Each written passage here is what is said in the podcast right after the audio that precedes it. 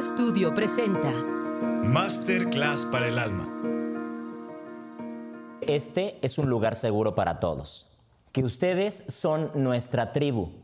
Y algo de lo que platicamos fue, ¿para qué sirve estar reunidos en tribu? ¿Para qué sirve que nos juntemos por las noches en medio de una fogata, estemos observando el fuego y estemos contando historias de lo que nos da miedo? Historias de lo que nos duele. Historias a veces hasta empezar a cuestionarnos acerca de la oscuridad, de la luz, del amor, del miedo, de las relaciones, de todo. Todo lo que podemos compartir ahí, todo lo que podemos compartir en grupo, en tribu, eso nos da un poquito de esperanza a todos. Eso nos da luz. Y eso nos permite a nosotros entender muchas más cosas de las que podríamos entender solos. Así que aquí no estás sola, aquí no estás solo. Bienvenidas y bienvenidos a Masterclass para el Alma. Amigo hermoso, bienvenido, bienvenidos a todos. Gracias por acompañarnos a este nuevo episodio de este nuestra segunda temporada ya. De la segunda temporada, Sí. segundo episodio. Y aquí estamos prendiendo un incienso, que lo estamos intentando por primera vez, para un poquito figurar esto de la, De la de, fogata. la fogata, de la fogata, Sí. para transmutar las historias de las que vamos a platicar el día de hoy, porque el tema de hoy Y para darnos heavy. luz, porque también el fuego Sí. da, da luz, da vida. Sí, y qué rico todo lo que ahorita estamos haciendo. Muchísimas gracias a todas las personas que nos han estado siguiendo, las personas que escucharon ya el primer episodio, Recupero mi Poder, en YouTube. ¿Y qué les queremos compartir el día de hoy? Hoy vamos a hablar acerca de algo que vivimos todos en algún momento, ojalá no todos, ojalá que no lo vivan todos, pero creo que cuando nosotros estamos metidos en nuestras heridas, que cuando estamos eh, casados con los vacíos que tenemos, nuestras carencias y nuestras creencias de lo que es o de cómo debe ser el amor o cómo deben ser las relaciones, eso nos puede hacer caer en ciertos momentos y en ciertas etapas de nuestra vida en relaciones tóxicas. Así es, amigo hermoso. Qué fuerte. Sí, porque además, fíjense, ya saben que aquí nos encanta en esta masterclass analizar todo. Y, y siento que este tema es, híjole, muy, muy importante eh, analizar desde dónde nace, ¿no? Desde dónde viene, ¿no? Porque creo que es algo que necesitamos empezar a concientizar para revertirlo, ¿no? Y yo creo que esto en mi experiencia he aprendido y sobre todo en mi proceso personal he concientizado que nace, ¿no? Desde nuestra niñez. Porque al final del día, estas relaciones tóxicas o la relación las aprendemos con nuestros papás, ¿no? O sea, esa es como la primera relación y la primera imagen que tenemos, este, ¿no? De, de- y de- y ten- ese- tenemos ese ejemplo de nuestros papás, de cómo es la relación con nuestros papás. Entonces, ya desde ahí como niños tenemos esa imagen, tenemos su ejemplo, y como ellos se relacionen, al final del día, así nos vamos a relacionar nosotros. Y con nosotros y por ende con los demás.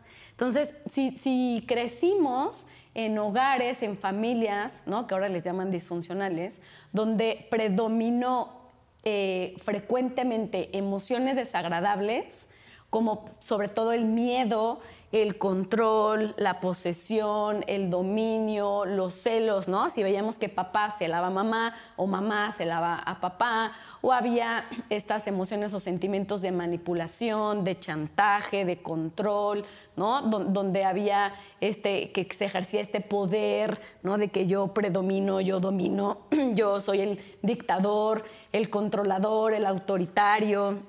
Entonces, si- si vimos todo eso en casa, pues al final del día nosotros como niños vamos a crecer creyendo en nuestra mente y aprendiendo que eso es lo normal. Eso fue lo que nos pasó. O sea, aprendimos que el relacionarnos así era lo normal. ¿no? Y entonces cuando fuimos creciendo, ¿no? y ya en nuestra adolescencia, que es cuando tenemos nuestras primeras relaciones, pues ahí, eh, ¿no? Puede ser que ahí no tanto, pero digo que ya un poquito más grandecitos, ¿no? Donde ya este, ya pues empezamos a, ¿no? a tener ya relaciones como más formales, este, pues ahí, ¿no? O sea, si nuestra pareja creció en un ambiente y aprendió a relacionarse de esta misma manera que yo, pues hagan de cuenta que es, ahora sí que la definición de relaciones tóxicas es, es, una, es una relación destructiva y son dos seres que están afectados mental y emocionalmente, que se vinculan, pero que al final del día se hacen daño. Y entonces, y, se atraen, ¿saben? O sea, porque ahora sí que es como los polos, aquí sí es los polos se atraen. O sea, porque si tú estás dañado o si estás afectado, te vas a vincular con alguien que esté igual que tú. Es como, me encanta hacer esta referencia que en algún momento lo, lo escuché, es como un enfermo, o sea, va a fijarse en otro enfermo. Y un sano, una persona sana, se va a fijar en una persona sana. O sea, una persona sana no se va a fijar en una persona enferma. Eso está por lógica. Entonces, de ahí, de ahí viene, ¿no? O sea, toda esta connotación de, relaciones tóxicas. para, irlo desmenuzando. Claro. Creo que, y, y aquí hay que aclarar algo muy importante. Una relación es de dos. ¿sí? La relación es de dos. Entonces aquí juegan ambas partes. Sí, suena relaciones tóxicas porque hay muchas conductas. Más allá que esto defina a la persona, esto no es para que una persona sea catalogada o sea eh, juzgada como tóxica o como tóxico. No, no se trata de eso. Vamos a hablar acerca de las conductas tóxicas. Vamos a hablar acerca de los patrones, de las maneras de manejarse que hace que eso haga daño a uno mismo y a la otra persona. Entonces, creo que podríamos empezar eh, diciendo que la toxicidad ¿sí? No es una cuestión de etiqueta. Entonces, porque si yo lo que estoy haciendo es señalar, es que tú eres tóxico, es que tú eres tóxica, aquí lo que realmente estoy haciendo es señalándome a mí. Entonces, nosotros con esta representación del fuego, de la fogata, en la tribu, vamos a transmutar nuestras historias. Así que les agradeceríamos que se suscriban al canal de Tanca Studio MX en YouTube y que también nos escriban en los comentarios que nos escriban sus propias experiencias, que nos cuenten sus historias, porque de eso se trata esto. Entonces, ay, ay, ay, ay, ay, ay, ay, ay, ay, ay, ay, Sí, es importante lo que dices ahorita, Sebas, porque sí, justo es, es importante aclarar que siempre estos temas tienen que ver con la conducta.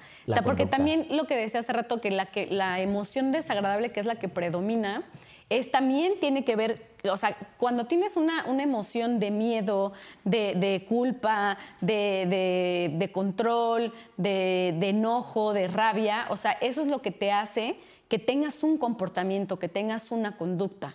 ¿No? Entonces también es muy importante eh, revisar este, y que todo mucho de todo. Acuérdense que siempre hemos hablado, sobre todo en la primera temporada, de nuestros cuatro cuerpos, ¿no? Entonces aquí específicamente vamos a hablar sobre el cuerpo mental y el cuerpo emocional, ¿no? Como bien lo decía ahorita Sebastián, o sea, todos estos patrones, estas creencias de cómo conceptualizamos las relaciones, ¿no? Este, y, cómo lo pensamos que es, este, eso hace que sintamos eh, ciertas emociones. Entonces eso, ¿no? O sea, el pensamiento más la emoción, pues hace que, tengamos una conducta y que tengamos ciertos comportamientos que eso, al final del día, son los que no son funcionales.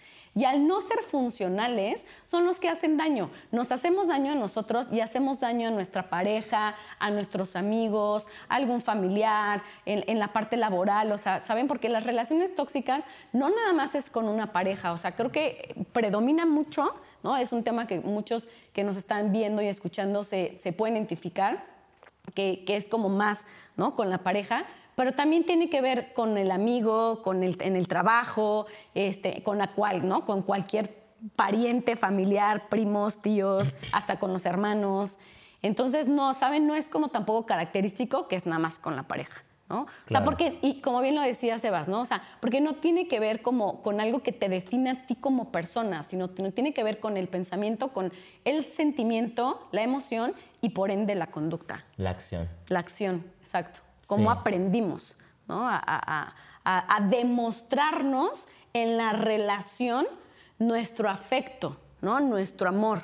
Entonces, es lo que les decía al principio, si nosotros vimos de mamá y papá que se celaban, que se atacaban, que se agredían, que se controlaban de, no, no, no, a ver, a ver, a ver, y no puedes salir con tus amigos, y no puedes ir a fiestas, y no puedes este, hablarle a nadie, y, no puedes mirar, ¿no? Por ejemplo, ahorita recordé a Lupita ahí en Villamía, ¿no? Ya es una mujer de 88 años y, ahora que enviudó, me decía, híjoles, Andrés, que no sabes, ahora soy completamente feliz porque por primera vez en mi vida me siento libre porque mi esposo, o sea, me tenía así, o sea, yo íbamos a todos lados y de verdad que me pedía que mi mirada fuera así, cuadrada. O sea, yo no podía, si íbamos a un restaurante, yo no podía voltar a los lados, no podía ver a nadie porque ya él se enfurecía, me hacía dramas, se enojaba, me gritaba, ¿no? Me maltrataba. Entonces, ella creció, o sea, con ese miedo de, no poder ser ella misma, ¿no? De, no poder hacer hasta ese, eh, tener esa libertad de ir a un restaurante y voltear a ver a quien tú quisieras, ¿no? Este, así que es hasta el mesero, porque, porque su esposo ya, ya le armaba panchos, ¿no? Entonces, este, fíjense cómo también eh, este tema de las relaciones eh, impacta mucho con nuestra libertad, con nuestro respeto, ¿no? E, e, es, es algo muy importante. Y es algo, al final del día, ¿saben? Es algo que mal aprendimos. Sí, ahorita me está llegando, con esto que compartes, amiga, que es difícil, o sea, creo que es, es parte del proceso de sanación y de conciencia el quitarnos el velo de nuestros ojos y poder ver realmente a las personas, poder escuchar realmente lo que nos están diciendo y saber distinguir qué espacios son lugares seguros para mí y qué espacios no lo son. ¿Qué personas me hacen sacar la verdad que hay en mí y qué personas limitan o condicionan mi libertad?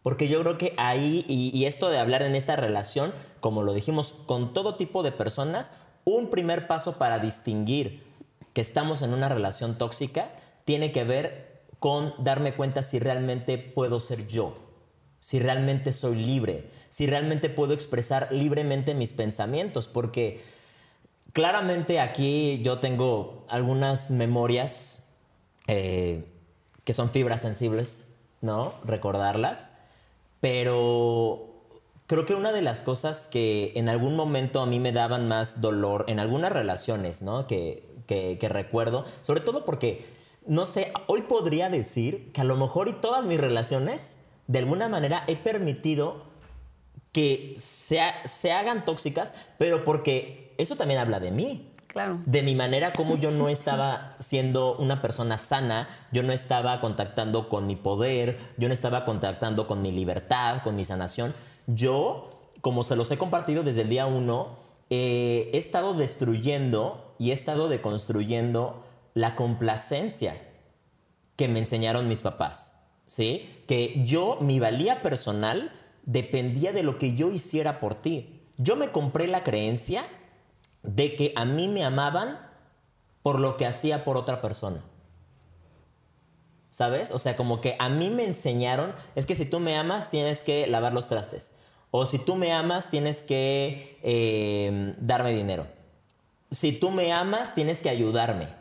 Si tú me amas, tienes que... Y entonces eso fue lo que yo aprendí porque ahorita que lo pienso, hasta ahorita me, acaba de llegar, yo nunca escuché tal cual a mis papás hablar de eso de esa manera, pero sí veía a mi papá en la complacencia, ¿sí? Pero en la complacencia a veces tan ciega que hubo un momento donde mi papá se entregó sin medida a nosotros, a sus hijos, a mi mamá, que hasta cierto punto perdimos el equilibrio como familia. Perdimos el equilibrio económico. Perdimos, ¿saben? Y eso fue lo que empezó a destruir a, la relación que tenían mis papás. Entonces, esto de la complacencia que yo estaba teniendo, ¿qué me hacía hacer? Renunciar a mí. Para que entonces yo pudiera eh, complacerte, hacer que tú me hagas caso, ver la manera cómo logro para que tú me estés amando todos los días. Y creo que cualquier relación, a veces tenemos nosotros la creencia de que requiere un sacrificio personal. ¿Saben? Hay algo muy chistoso que nos pasó en TikTok apenas. y no sé si ya lo has visto, no. te lo he querido como compartir tal cual porque a veces uno dice, pues ¿para qué le hace caso al hate? Pero en el episodio 13 hablamos de entre conflictos, límites y condiciones. Sacamos cubos, hicimos toda una representación. Muy buena idea, mi hermosa. Ah, te, te, luciste como siempre. Y si no lo han visto, véanlo. Si no lo han visto, véanlo, porque van a entender todas estas piezas que vamos a armar.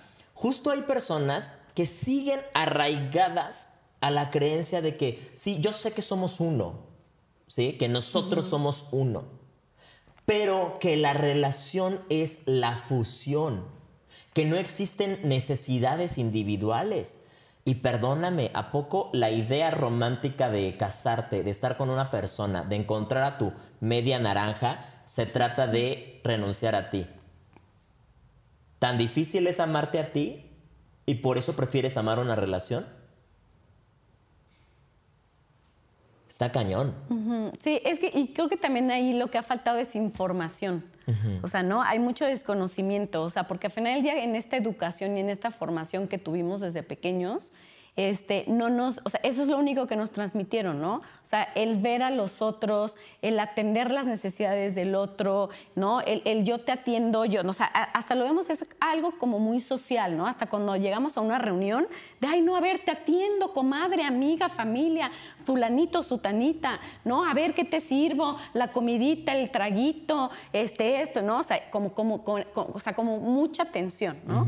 Pero, y entonces ha faltado ese equilibrio, ¿no? O sea, el que es importante, el también atender nuestras propias necesidades, el vernos a nosotros, el, este, el que así como todo lo que le doy al otro, pero también dármelo a mí, ¿no? O sea, porque estas personas que, que, comparten estas, sus ideas, ¿no? En TikTok, es porque nada más saben esa información, no saben la otra parte, no saben porque no se lo enseñaron, nadie se los enseñó, no, no han aprendido y no saben en su conciencia, o sea, que también ellos tienen sus propias necesidades y que es fundamental nutrir esas necesidades. ¿No? Porque por eso caemos en esa harta que mencionas de la complacencia, eso se le conoce como un nivel manipulador, ¿no? Por eso caemos en esa complacencia, porque estoy viendo nada más las necesidades del otro y no veo mis necesidades, me pierdo, me pierdo de mí. Entonces, ¿cuál sería un nivel autorrealizante?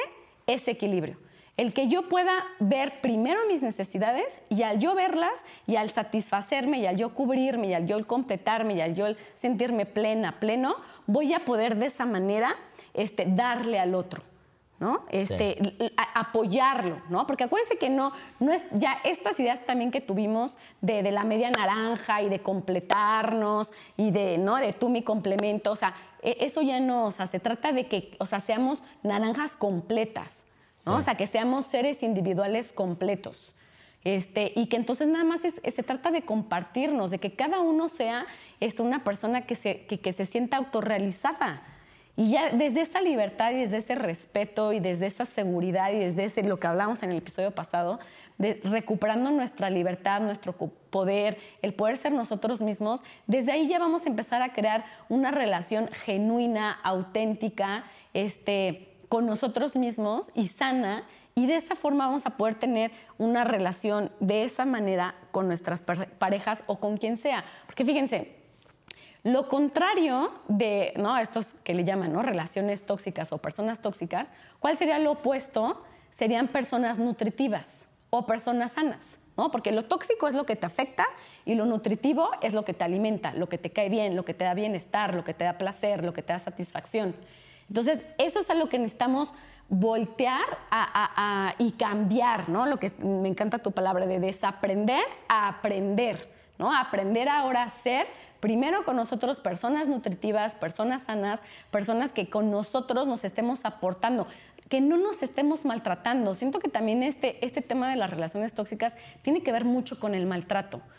Eh, creo que esto del maltrato no lo hemos platicado, o sea, porque eso es, creo que es, esto es un tema que vimos mucho, este, igual en casa, en muchas relaciones, el maltrato.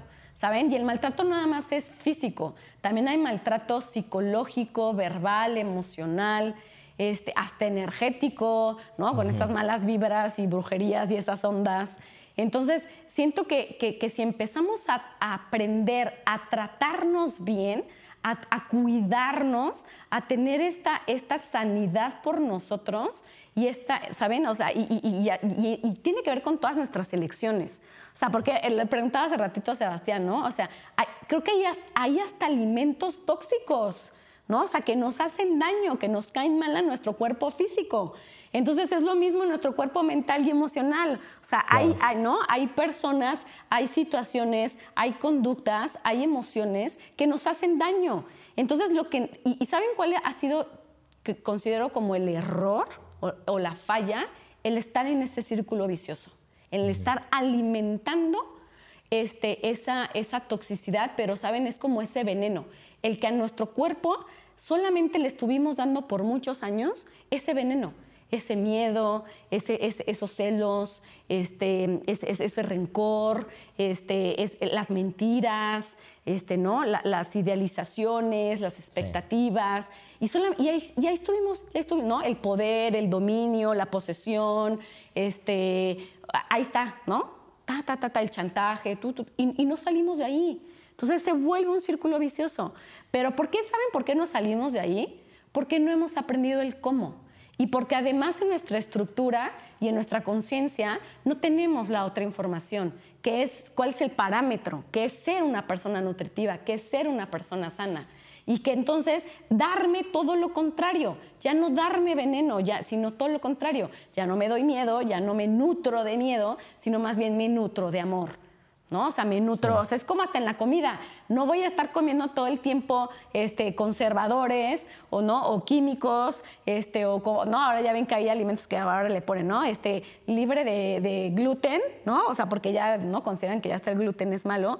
Entonces es, ahora me voy a dar, ¿no? Me voy a nutrir de comida sana, vegetales, frutas, este, carne, pollo, huevo, ¿no? Para los que no son vegetarianos o veganos, ¿no? Este, pero que yo sé que eso es lo que le va a caer bien a mi cuerpo. Entonces creo que necesitamos empezar a tener esta conciencia integral que qué es lo que nutre y le da bienestar y, hace que mis cuatro cuerpos se sientan sanos.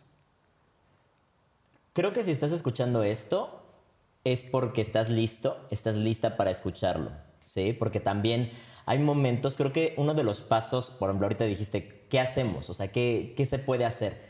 Uno de los primeros pasos es poder reconocer la situación en la que estás. Y como te lo compartí, no de juzgar a la persona o que la relación, ah, juzgo la relación, pero hablar de la relación es hablar también de ti porque tú has permitido estar en ese juego.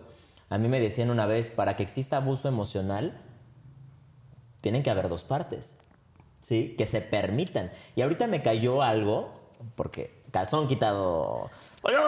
Aquí en este programa desnudamos nuestra alma. Nuestra alma, vamos a empezar poca ropa. Ah, este, ahorita se, me hizo muy fuerte porque eh, cuando salí de muchas situaciones que me atormentaban mucho, quise entender, ¿no? Y parte de eso, o sea, yo también agradezco muchas cosas que esas son las razones por las que estoy aquí, pero descubriendo, justamente estaba viendo un tipo de no, no, sé si sea exactamente un trastorno de personalidad o de qué se trate el narcisismo, que espero que próximamente podamos tener aquí a un especialista, alguien que nos comparta acerca de las personas narcisistas y lo ponen como the empaths, ¿no? Los empáticos. Y que tú me decías, no, pero el empático es bonito, suena bien. Pero ahorita me está llegando, porque lo dijiste, más allá de ser empático, sino de ser complaciente. A veces un complaciente busca una persona narcisista ¿sí? O una persona narcisista que lo que está buscando eh, es un vacío, es llenar un vacío tan fuerte y que a lo mejor necesito que lo llenes tú. Hay algo fuerte cuando no reconocemos cuáles son nuestros patrones familiares. A veces si no tuvimos a nuestro papá o si no tuvimos a nuestra mamá, eso que nos provocó emocionalmente, corporalmente, va a hacer que yo le exija a mi pareja lo que no tuve de él o lo que no tuve de ella. ¿Sí? Entonces, como te estoy pidiendo, te estoy diciendo, tú me tienes que hacer feliz. O a lo mejor si mi papá no me dio regalos, necesito que tú me los des. ¿Sí? Entonces, eh, en esa cuestión, una persona narcisista, eh, lo, que, lo que he leído es que tiene que ver con estos famosos vampiros energéticos. Estos vampiros energéticos que son los que te drenan. Ah, no sé si tú has estado en lugares con personas que sientes que te chupan la energía. Que cuando estás con ellas o con ellos, ¡pum! Sientes que te acaban de vaciar. Entonces, eso está, pues, está pesado. ¿No? Es, está pesado, pero ahorita lo que me, llegó, ahorita que lo, que lo comentaste, es que, por ejemplo, la persona narcisista es esa persona que succiona, que necesito. Y entonces a lo mejor yo lo controlo. Yo, eh, y, no, no creo que lo hagan eh, a propósito, no creo que sea una cuestión de decirlo, ay, lo voy a hacer con dolo y demás. A veces sí sé reconocer que sí existe la crueldad. Y hay gente que sabe que puede llegar a ser cruel y lo hace, pero dice, sí, voy a ser cruel, pero tiene que ver con algo que aprendió, como lo platicamos desde la infancia de cómo aprendió de, acerca de las peleas de sus papás, de cómo aprendió incluso de lo que escucha todos los días. Porque hasta las pláticas que tenemos en nuestra vida diaria pueden ser tóxicas. ¿Qué pasa si te la vives escuchando que todos los hombres son unos inútiles, que todos son malos para nada y que todos son, si te los eh, vives escuchando y escuchando y escuchando y escuchando y escuchando cuando desayunas, cuando comes, cuando cenas, en la comida familiar de los domingos, en todas partes, si tú quieres tener una relación con un chavo, con un hombre, automáticamente algo en tu sistema de creencias ya sabe que es un inútil. Así que cualquier señal que la riegue la persona, ya ves, eres un inútil. Entonces empezamos a juzgar no por lo que son las otras personas, no por lo que, por lo que es. No vemos lo que es, no alcanzamos a ver a la otra persona. Empezamos a juzgar a través de nuestro sistema de creencias, a partir de las historias que nos contamos o que nos han contado y que nos hemos apropiado como nuestras. Y ahorita dijiste, esto de ser complaciente es un tipo de manipulación. Sí, incluso hay una teoría que después es este, un autor que se llama Schuster, después lo, en otro episodio lo platicamos a profundidad, pero sí, justo esa, él en su estudio, él eh, habla de cuatro niveles, ¿no? El nivel este, autorrealizante, el nivel manipulador, el nivel este, mm, eh, neurótico y el último nivel es el nivel psicótico. Entonces, esta parte de la complacencia que entra, porque él maneja cuatro cuadrantes, el coraje, la fuerza, eh, la debilidad y el amor. Entonces, en la parte del cuadrante del amor, en el, amor es el nivel autorrealizante, pero en el nivel manipulador está la complacencia. Y en esto que dices del, narcisismo, él lo maneja en la parte de la fuerza, en el cuadrante de la fuerza, en el nivel neurótico. Ok. Y entonces también ahí él, él dice que, porque también él es humanista, entonces él dice que esta parte de los narcisistas, que bueno, eso ya mejor en otro episodio lo platicamos con profundidad, pero él, él dice que los, los narcisistas eh, tienen, eh, eh, buscan mucho esta necesidad de amor incondicional. O sea, porque no lo tuvieron. Entonces, y, obviamente, o sea, los narcisistas no son, ¿saben? No son conscientes de que son narcisistas. O sea, y además les han puesto ese nombre. Pero al final del día, una persona que es narcisista no es consciente. ¿Sabes? Y, esto que decía hace este, Sebastián hace rato, de que, que estamos ahorita retomando el tema de relaciones tóxicas, si, tú que nos estás ahorita viendo y escuchando, si te encuentras en una relación tóxica, ya sea con una pareja o con algún familiar, algún amigo, con quien sea en tu trabajo, y, no estás consciente de eso, eh, eh, justo esa es la razón. Y si no puedes salir de ahí o, te cuesta trabajo, es porque te falta concientizarlo y porque además te falta desarrollar un recurso para que puedas vivir una nueva experiencia completamente diferente a la que estás ahorita viviendo. Entonces, es, es, un proceso, ¿no? Obviamente es un proceso, porque sí, a final día ahorita, ya saben que en esta masterclass nos encanta, Sebastián y a mí, este, compartir nuestras vivencias y creo que es algo que nos han agradecido muchísimo todas las personas que nos escriben y nos hacen sus comentarios. Porque sí, yo recuerdo una relación tóxica que además siento que esa eh, fue, fue algo que, fíjense, les voy a contar, porque, que, o, sea, me o sea, ¿saben? O sea, sí, sí tuvo un impacto muy profundo en mi vida porque yo tenía este, 19 años cuando empecé esta relación, ¿no? Duré casi cuatro años con él. Y, y, fue una relación donde obviamente en ese momento yo no sabía que estaba entrando en una relación tóxica, porque obviamente él me llevaba nueve años y entonces yo, este, pues, lo que decimos, ¿no? Al aprender estos roles de, este, y estos patrones familiares, pues yo estaba en el rol de sumisa, toda tímida, no era yo misma, ¿no? Él era dominante, manipulador, ¿no? Y yo estaba en la universidad, entonces era de, ella es súper celoso, no puedes estar, salir con tus amigos solamente de la escuela, te vas a venir aquí conmigo y de conmigo a tu casa, ¿no? Y tan, tan, casi, casi él me mandaba y me decía lo que tenía que hacer y lo que no tenía que hacer. Entonces, eh, y me aguanté, ¿saben? O sea, me aguanté, o sea, casi cuatro años. Y, y, sí me daba cuenta que, que, no estaba a gusto, que no era feliz, que no era yo misma, este, y que además la emoción que predominaba en mí en esa relación era tristeza. Yo todo el tiempo estaba triste. Y, fue impresionante porque eh, fue la tristeza y también otra emoción que predominó fue el miedo. O sea, yo le, o sea, llegó un punto en el que yo le tenía miedo. Y entonces ese miedo fue el que me impidió cortarlo. O sea, yo no podía cortarlo por miedo. Y entonces me aguanté, y por eso es que duré tantos años con él, por el miedo, porque no tenía, ahora, ahora que ya he aprendido sobre mi proceso, o sea, yo no tenía este recurso espiritual, ¿no? De esta fortaleza, de este coraje, de esta fuerza, de esta seguridad, de esta confianza y de este amor propio en mí misma para decirle, chao, bye, ¿sabes? O sea, no eres lo que yo quiero, no eres lo que yo busco, o sea, no soy feliz ni, conmigo ni contigo, entonces, bye, ¿no? Entonces, o sea, en ese momento no, no, no, no, o sea, no, no tenía estos recursos para poderlo hacer. Pero lo que les quiero compartir es que fíjense cómo esto, el yo no haber tenido estos recursos este, y no haberlo hecho, ¿saben qué hice para, para salir de esa relación?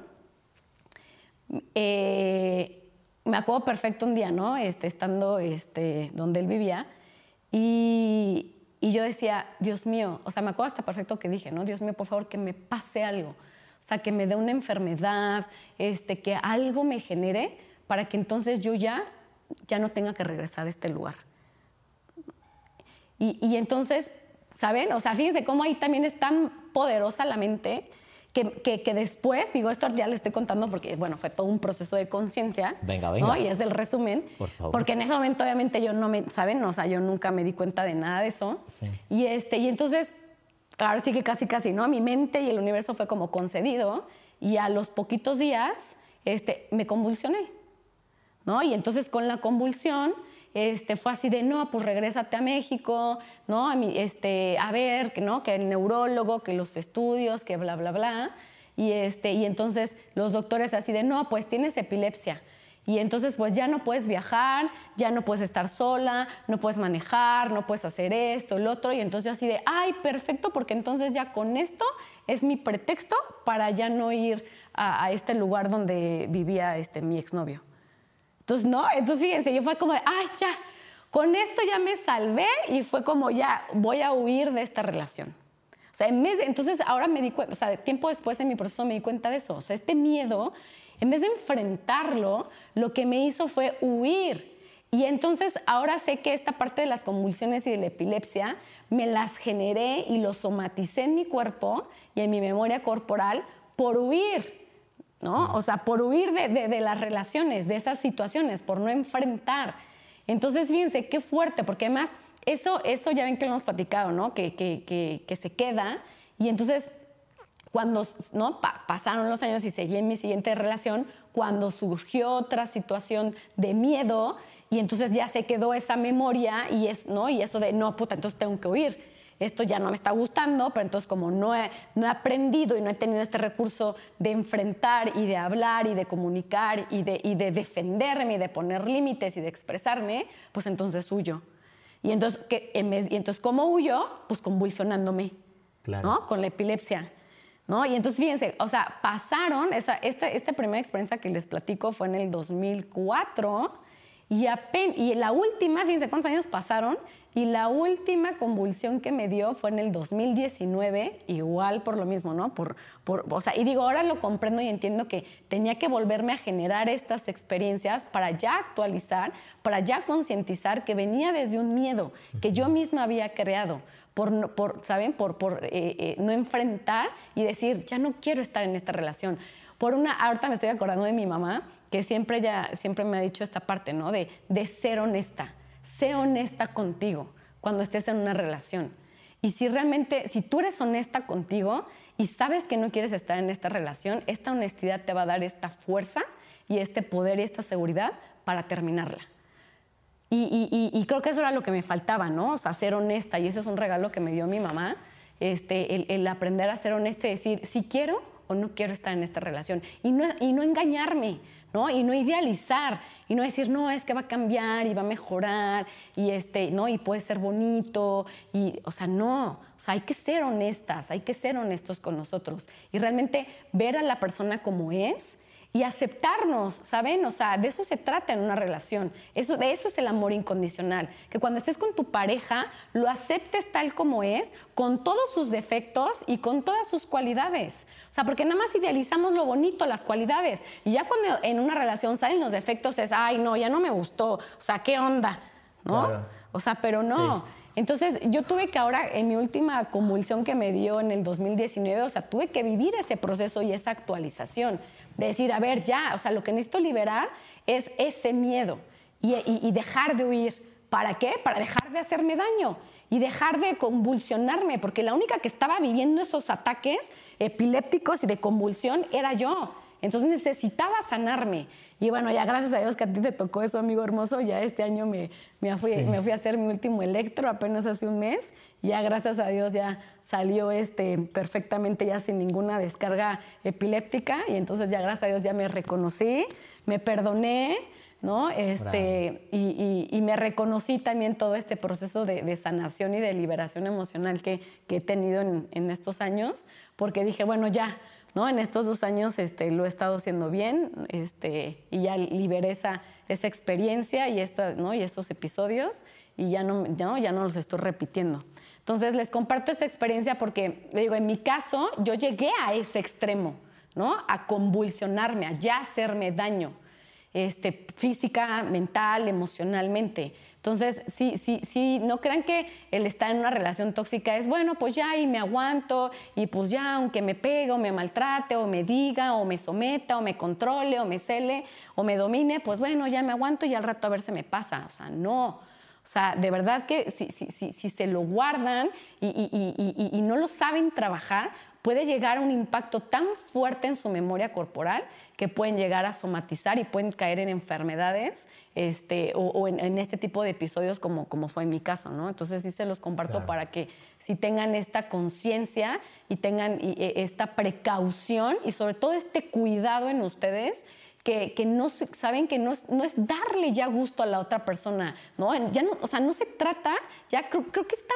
estas creencias y esto creo que lo vimos desde nuestros abuelos y tatarabuelos, que era de que, puta, pues ya te casaste con esta persona, ya estás con esta persona y pues ya aguántate, ¿no? Ya no te queda de otra. Y creo que esta palabra de aguantar, ya en este siglo y en esta nueva era y con esta nueva conciencia, yo creo que eso es lo que necesitamos ya actualizar. No necesitas aguantarte, no necesitas aguantar nada, ni, ni de nadie, porque no estás para ¿saben? Ni para complacer a nadie, ni para quedar bien con nadie, ni para soportar, ni para aguantar. Estás para cuidarte, para amarte, para protegerte, para acompañarte. Entonces, nos falta eso, nos falta esa fuerza, nos falta esa seguridad, sobre todo yo creo que más a nosotras como mujeres, que yo creo que eso es algo también, puede ser que muy transgeneracional y hasta kármico, este, de, ¿no? de, hasta de nuestros ancestros, que venimos cargando estas ideas de, pues ya, aguántate, ¿no? Es lo que te tocó cuando no. No, no, no.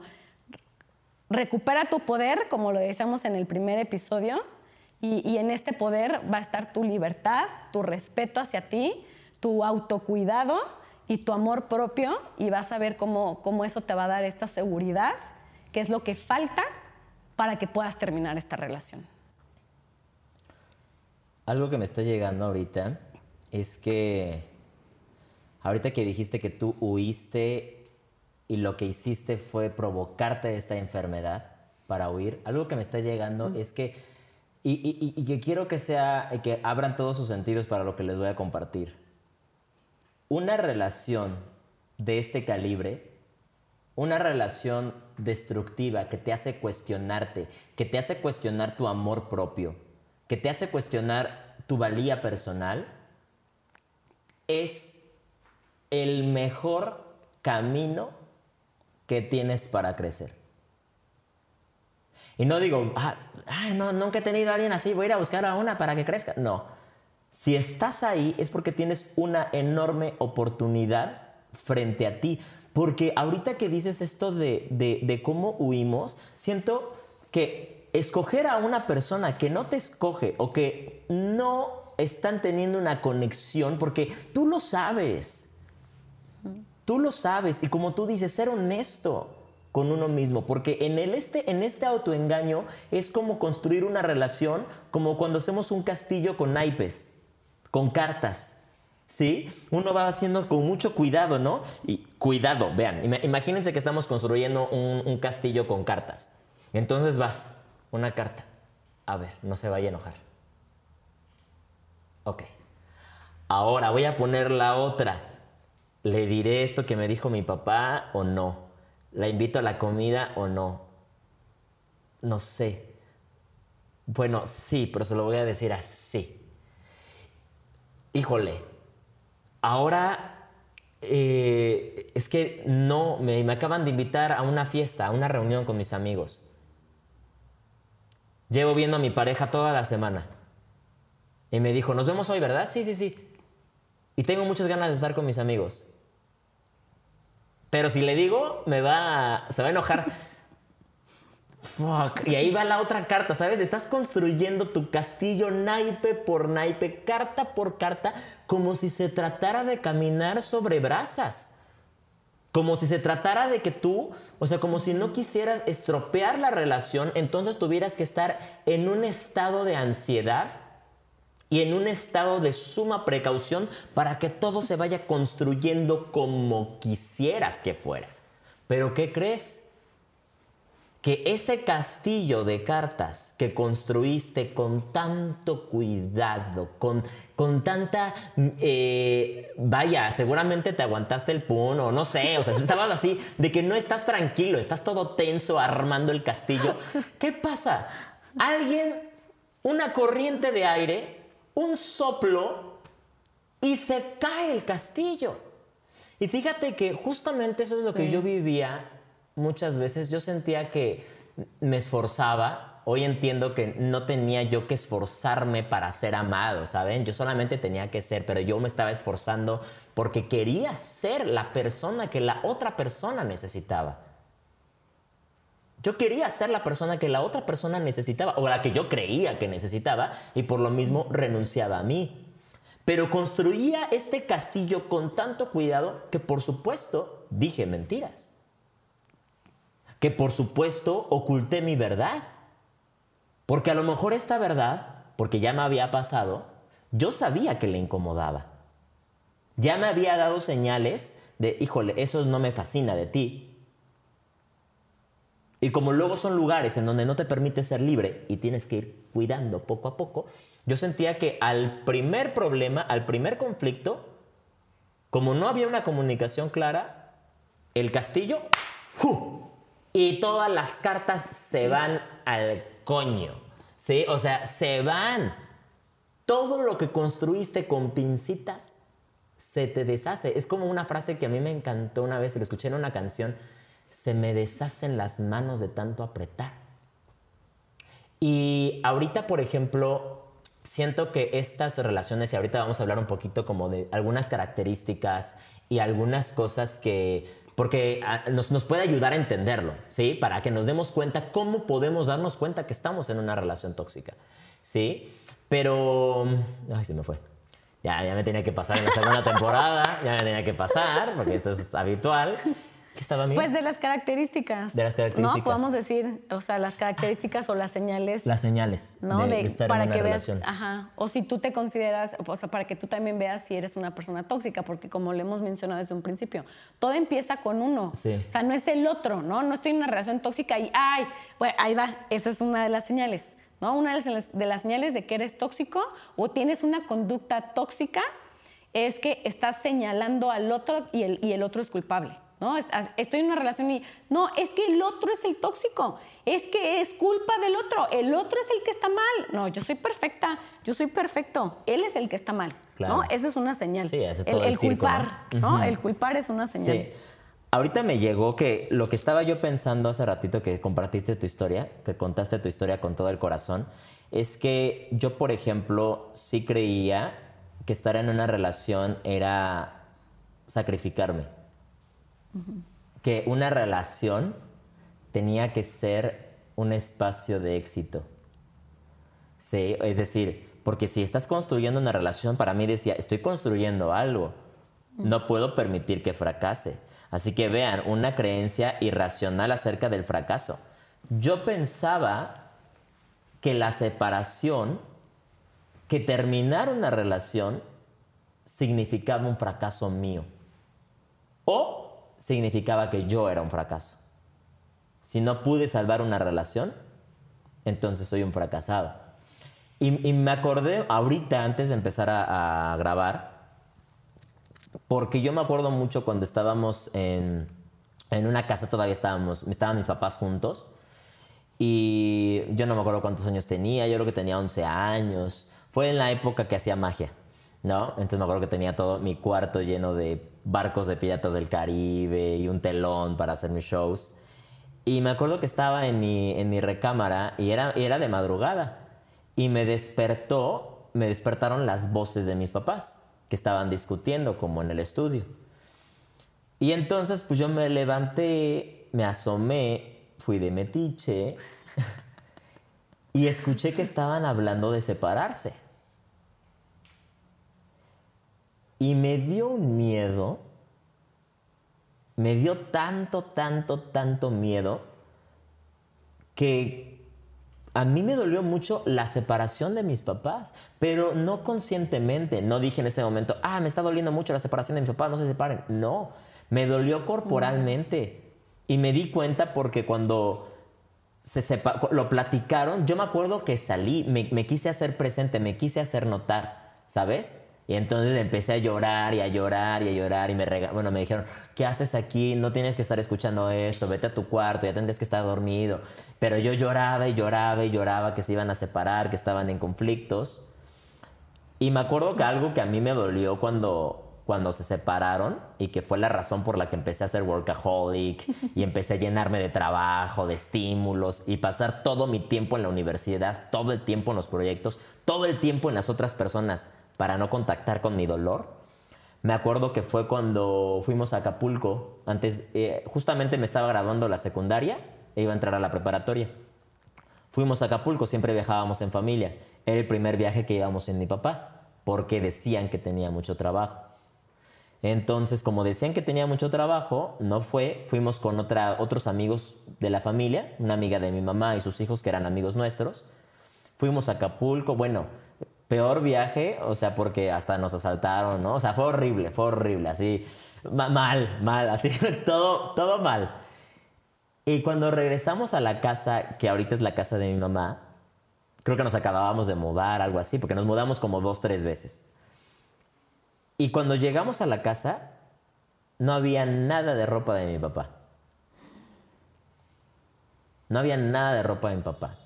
Y dije, la ropa de mi papá, no me, no me dijeron en su momento, no, no quisieron tomar el tema incómodo de decirnos que se iban a separar. Simplemente lo decidieron, no lo compartieron, pero para mí fue sumamente choqueante regresar del viaje pensando que mi papá no había ido porque tenía mucho trabajo y que la casa estuviera sin sus cosas. Para mí fue muy choqueante. Y eso a mí me cargó esa herida de no, me dolió tanto ese abandono, esa separación, que aunque hoy sé que no era mi responsabilidad, y no creo que en ese momento sintiera que era mi culpa, pero fue tanto el dolor de vivir la separación que yo nunca había podido terminar una relación. Yo. ¿Sabes? Yo, ¿cómo huía yo? Yo no huí con epilepsia. Yo huía estando ahí hasta la última consecuencia. Muchas veces hasta sobrepasé mis límites. Puse en riesgo mi integridad Puse en riesgo mi vida. Caminando en las noches, por todo lo que sucedió, era una cuestión, podría estar muerto. ¿Sí? Esa era mi manera de huir. De decir, me voy hasta el final, nos vamos con todo, confío en ti, nos vamos con todo, pero de una manera ciega, porque yo sabía que ya no estábamos yendo a ningún lado. Honestamente, yo no me permitía ser yo mismo. Y creo que aquí estas historias, como lo dijimos y compartiéndolo con el fuego que ya se apagó, pero compartiéndolo en, este, en este espacio es justamente para que resuenen tus historias esto. O sea, que te des cuenta hasta qué punto, porque creo que es difícil y mucha gente le pasa, ¿no? O sea, hay gente que no, hay gente que sí sabe decir que no, o hay gente que termina las relaciones luego, luego, ¿no? Así que también se trata de un, como de un miedo al compromiso o de que al conflicto piensas que una relación normal, una relación sana no tiene que tener conflictos, entonces adiós, adiós, y a lo mejor y no te permites esa conexión con la vulnerabilidad. Porque acuérdense que la vulnerabilidad es un regalo.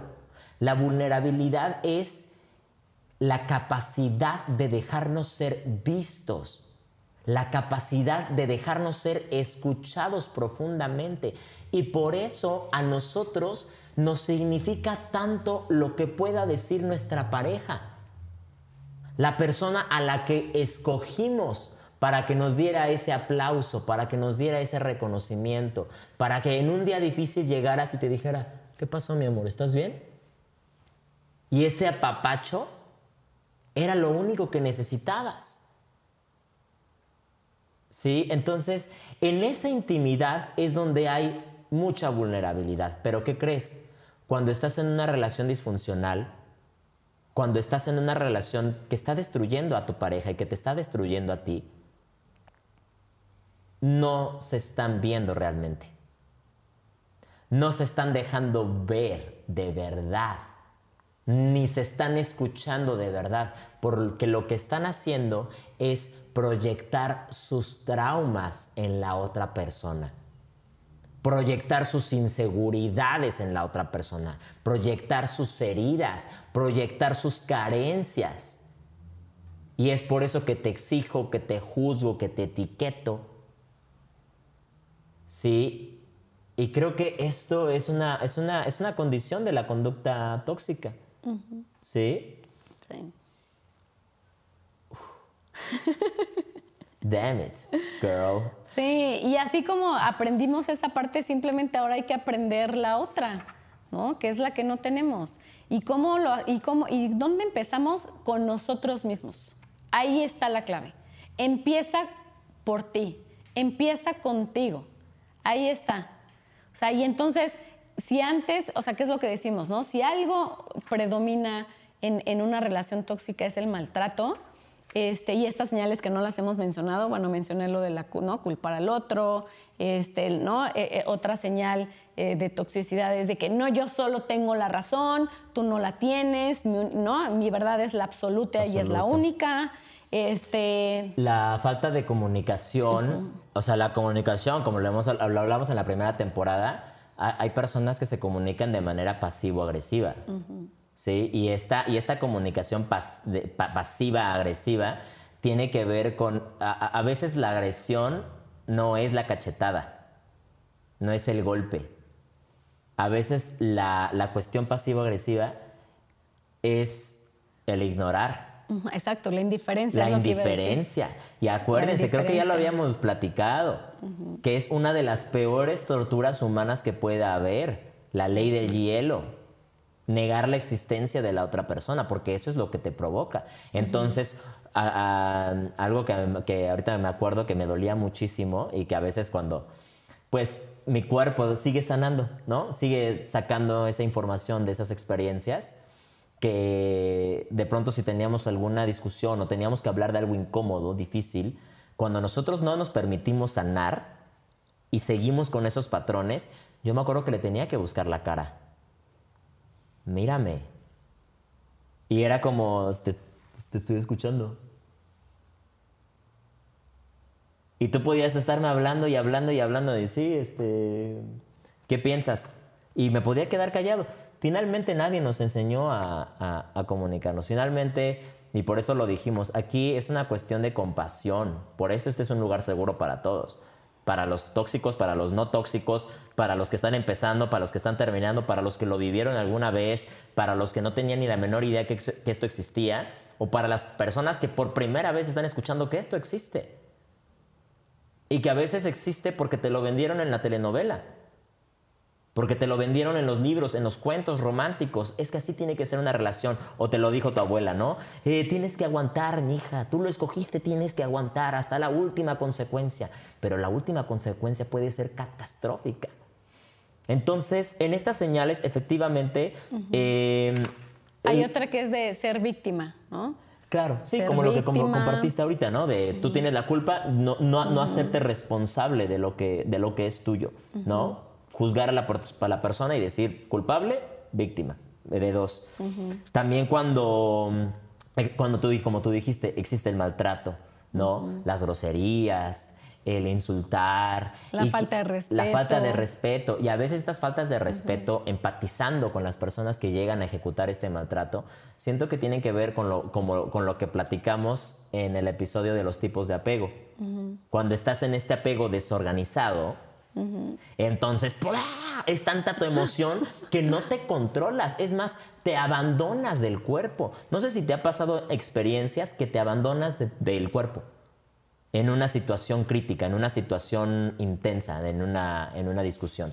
Te, te abandonas y ya sabes qué está predominando en ti, tu sistema nervioso los traumas y todas las experiencias, todas las memorias que tiene tu sistema nervioso. Pero ¿qué crees? Una relación genuina para ti es la que te hace sacar tu verdad, la que hace sacar la parte más verdadera de ti.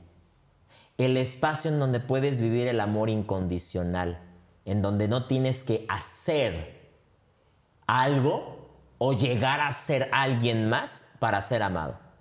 Simplemente tienes que ser tú. ¿Sí?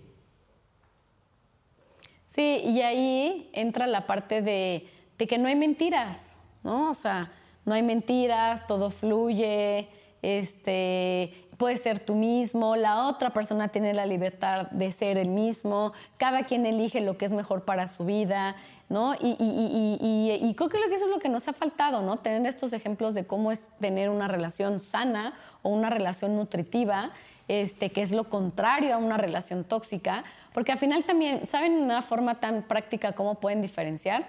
Una relación tóxica es la que te resta, te quita, te drena tu energía, te desgasta emocionalmente. Y, una, y lo contrario, una relación nutritiva, una relación sana, es la que te aporta, es la que te suma, es la que te sientes una energía vital, sientes unas ganas de vivir, de crecer, este, de, crear, de, ¿no? O sea, de vivir, o sea, sientes ganas de vivir, o sea, estás experimentando mayormente tus emociones agradables. Y en el otro lado, en la toxicidad, estás experimentando predominantemente emociones desagradables. Entonces, así es como pueden identificar este, cuál es una y cuál es la otra. Y al final del día, como siempre lo hemos dicho en esta masterclass para el alma, tú vas a elegir. Elige cuál es la que te funciona. Si al final del día, en el proceso y en el nivel de conciencia en el que te encuentras ahorita, estás a gusto en una relación tóxica, que así es como le llaman, así lo estás eligiendo. Y cuando estés em, listo, lista, y tú decidas y elijas salir de ahí y aprender algo nuevo y aprender algo diferente y darte ese regalo a ti, empezarás a crear una relación nutritiva y sana contigo y por ende te relacionarás de esa manera con los demás. Está en ti, tú lo eliges, nadie más. Y si tienes que vivirlo, a veces esa es la experiencia, lo que toca vivir en la experiencia, porque lo que sí puedo reconocer es que sin las relaciones que he tenido, o sea, sin esas personas, sin todo lo que me enseñaron, no podría ser yo. Y no por eh, como desvirtuar mi proceso, mi, capacidad de co-crear mi vida, sino la razón de que llegaron a cumplir lo que tenían que ah, cumplir como almas con mi vida. ¿Sí? Y, y eso se me hace sumamente mágico. Porque de pronto, ¿cuáles son, ¿cuáles son las razones por las cuales estamos en una relación tóxica? A veces es la baja autoestima, el no quererte, la incapacidad de poder mostrarte tal como eres porque traes el chip de que no es válido ser tú y tienes que ser como alguien más, lo que alguien más te está pidiendo. Entonces estás todo el tiempo actuando. No te permite ser tú porque necesitas ser lo que la otra persona está buscando. También cuando hemos tenido experiencias pasadas que nos hacen creer que somos merecedores de ese maltrato. ¿Sí? Cuando tenemos carencias tan profundas que como no las entendemos, necesitamos llenarnos a través, pues no importa que sea, que sea tóxico, pero me está abrazando y necesito ese abrazo. Y a veces por miedo a la soledad. Entonces imagínate, si son esas las razones por las cuales uno puede estar en una relación tóxica, ¿qué te está esperando la relación? La relación te está esperando que des un salto cuántico, que tengas una evolución y que ambas personas, si se lo permiten las dos, puedan crecer y puedan expandirse y evolucionar. Hay una persona que voy a amar siempre, que voy a amar siempre, que apenas este, se, se, manifestó nuevamente en mi vida, yo pensé que no le iba a volver a ver. Y aún así decidí tener la plática incómoda con ella, ¿sabes? Porque hoy ya no me da miedo mostrarme tal como soy.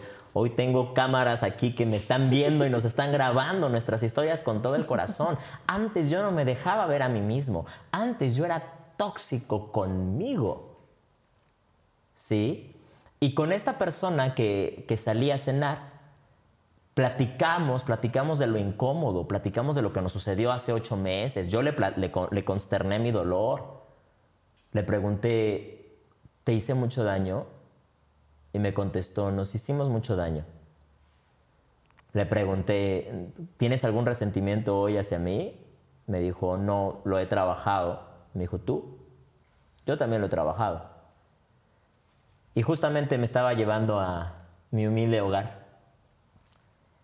Y cuando veníamos en el camino, platicamos un poco acerca de, no sé, a veces, y como lo platicamos en el episodio de los resentimientos, a veces es necesario vivir estas emociones tan intensas como odiar o de sentir mucho resentimiento porque eso te permite a lo mejor y salir de la situación en el momento.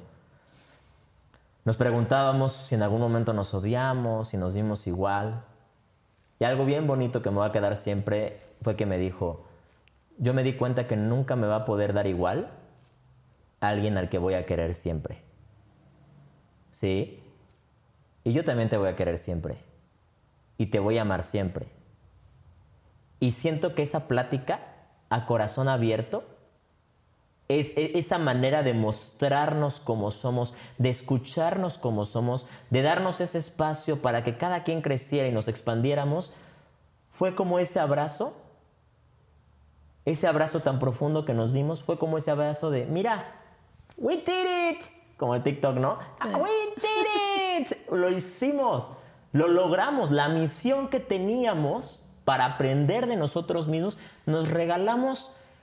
Parecería que los locos, los años más locos, hay cosas preciosas en esa relación. Y hay cosas que también fueron muy, muy dolorosas para ambos. Pero eso es lo que me ha hecho ser hoy. Entonces creo que eso es lo que tenemos que agradecer profundamente, darnos cuenta que es una oportunidad maravillosa, cualquier tipo de relación, porque como siempre lo hemos dicho, la relación se trata de un viaje interno, de un viaje de autodescubrimiento.